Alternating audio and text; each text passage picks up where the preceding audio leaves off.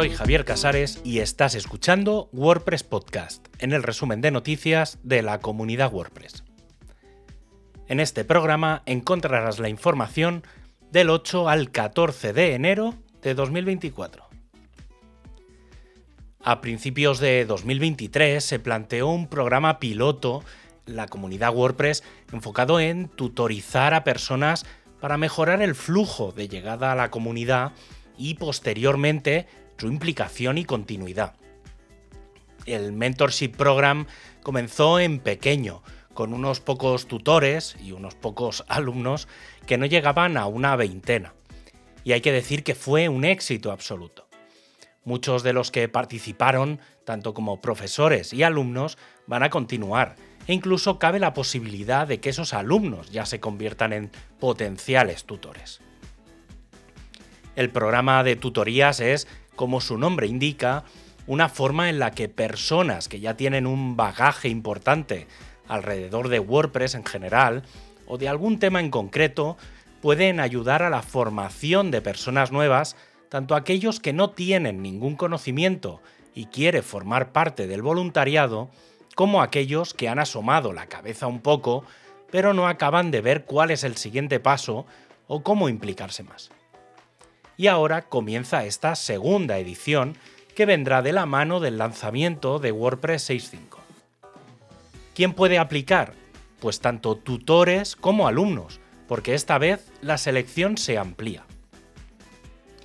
Si ya contribuyes al proyecto, quieres aprender y mejorar en un área en concreto, o si nunca has contribuido y quieres hacerlo, solo necesitas tener una cuenta de wordpress.org y disponer de algún elemento en tu actividad, fácilmente conseguible haciendo un curso, traduciendo o subiendo una fotografía.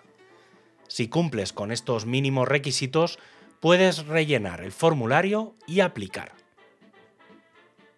Aunque el proyecto está planificado completamente en inglés, es probable que para algunos idiomas haya tutores que te puedan guiar. En cualquier caso, el idioma no debería ser un elemento bloqueante. Si quieres formar parte del profesorado, también puedes hacerlo. Si eres de los que contribuye activamente, lleva ya algún tiempo o tiene una o dos horas semanales para ayudar a que una persona entre en la comunidad, ahora es tu oportunidad. Incluso si no quieres estar en el sistema general, pero tienes un proyecto concreto para esas semanas, también puedes implicarte aunque ya existe un gran grupo de personas que forman parte del profesorado, puedes aplicar para estar en esta nueva edición como tutor rellenando el formulario. Los formularios abren el 12 de enero y estarán disponibles hasta el 7 de febrero. El programa comenzará a funcionar el 19 de febrero y estará activo hasta el 29 de marzo. Aunque no es la única novedad, ya se anunció en el State of the World, pero ahora, ya de forma oficial, el proyecto de liberación de datos. La idea detrás de este proyecto es que WordPress sea capaz de importar y exportar sus datos prácticamente desde cualquier plataforma.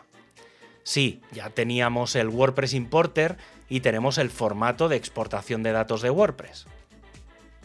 Cada una de estas guías tendrá su propio espacio con su software, documentación, repositorio de GitHub y foros, y se hará una revisión y aprobación rápida en cuestión de horas. Y algo que afecta a la fase 3 de Gutenberg es la colaboración en tiempo real dentro del editor.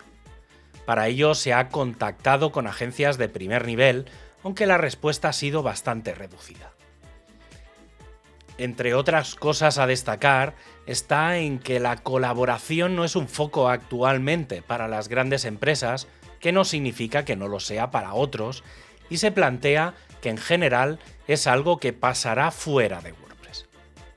Lo que sí que tiene mucho recorrido de mejora son las revisiones, que requieren de mucho más trabajo, principalmente para poder funcionar sin problemas en la fase 4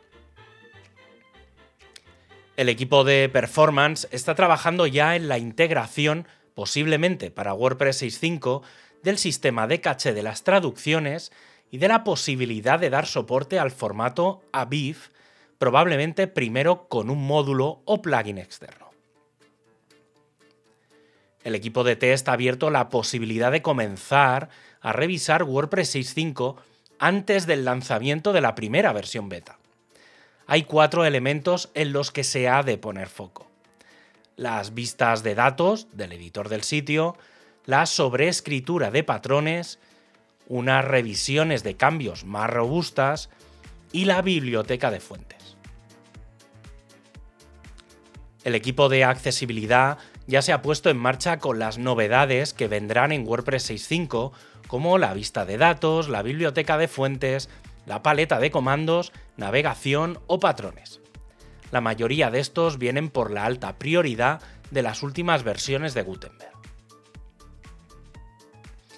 El equipo de marketing ha abierto una propuesta de procedimiento de revisión de los sitios WordPress que aparecen en el showcase. El proceso de revisión actual es bastante manual y prácticamente la mitad de los sitios que llegan se han de descartar por tener errores básicos como simplemente que no cargan, no tienen contenido o no son sitios WordPress, además de tener defectos como la baja calidad de las imágenes o un exceso de anuncios. El resto se van pasando a una hoja donde quedan para una revisión y aprobación y este procedimiento que ha de continuar es el que se plantea para una mejor revisión.